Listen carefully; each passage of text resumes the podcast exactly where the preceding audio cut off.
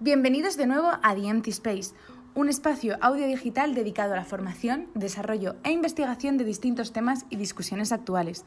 Hoy, como equipo de desarrollo compuesto por Julia Gómez, Carla Castro Rial y Lucía Arnal, nos enfrentamos a un nuevo aspecto que esperamos sea de ayuda tanto para vosotros, nuestros oyentes, como para futuros proyectos que puedan surgir de estos podcasts.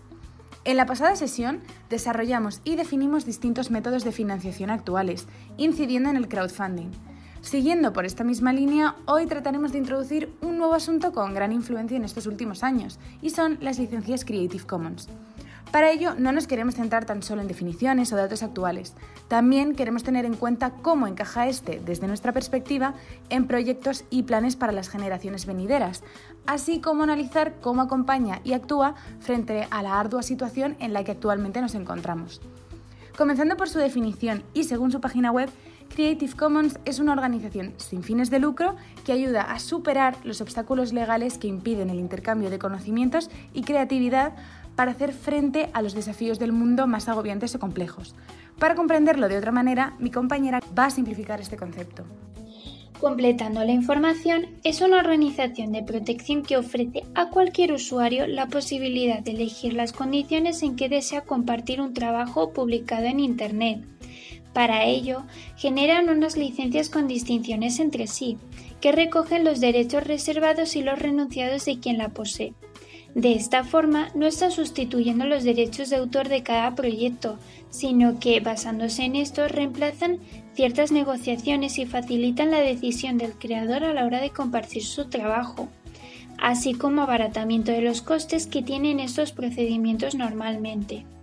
Tanto para creadores como para usuarios interesados en creaciones ajenas, Creative Commons dispone de una clasificación de distintas licencias, según su página web, desde más permisivas a menos, que recogen distintas condiciones a elegir por su artífice.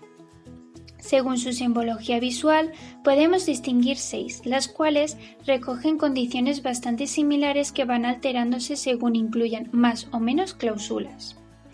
Para comprender su rango, citaremos la primera, denominada Creative Commons BY, en la que se permite reutilizar y remezclar sobre el material previo, siempre que se le dé crédito al creador. En el lado opuesto y la más restringida encontraremos la licencia Creative Commons BY NCND, que estipula la reutilización del material siempre y cuando, aparte de dar crédito al creador, no se adapte ni derive de la obra original y ésta no posea ningún uso comercial. Ahora os dejo con mi compañera Carla Castro Rial. Muchas gracias, Julia. Para finalizar, quería comentaros, queridos oyentes, que para el creador es esencial profundizar sobre cómo quiere que sea utilizado su trabajo y, según esta decisión, aplicar las exigencias que considere conveniente. Con todas estas opciones y variantes que se ofrecen, consideramos que Creative Commons es una iniciativa que no solo incentiva la mejora y el avance colectivo, sino que también fortalece a los sectores más pioneros y a los proyectos más arriesgados a triunfar y a ir actualizándose con ayuda de cualquier creador en cualquier parte del mundo. Esto último es ahora que tras el COVID-19 hay sectores en peligro, empleos en riesgo, muchos proyectos por formular y sobre todo gran interés de la población en el avance y la mejora. Desde aquí, impulsamos con ilusión a todos nuestros oyentes a que se informen, creen y compartan sin barreras porque siempre habrá alguien interesado en sus ideas. ¿Y vosotros os animaríais a publicar vuestras obras a Creative Commons? Muchas gracias por acompañarnos un día más. Os esperamos en nuestro siguiente episodio. Saludos.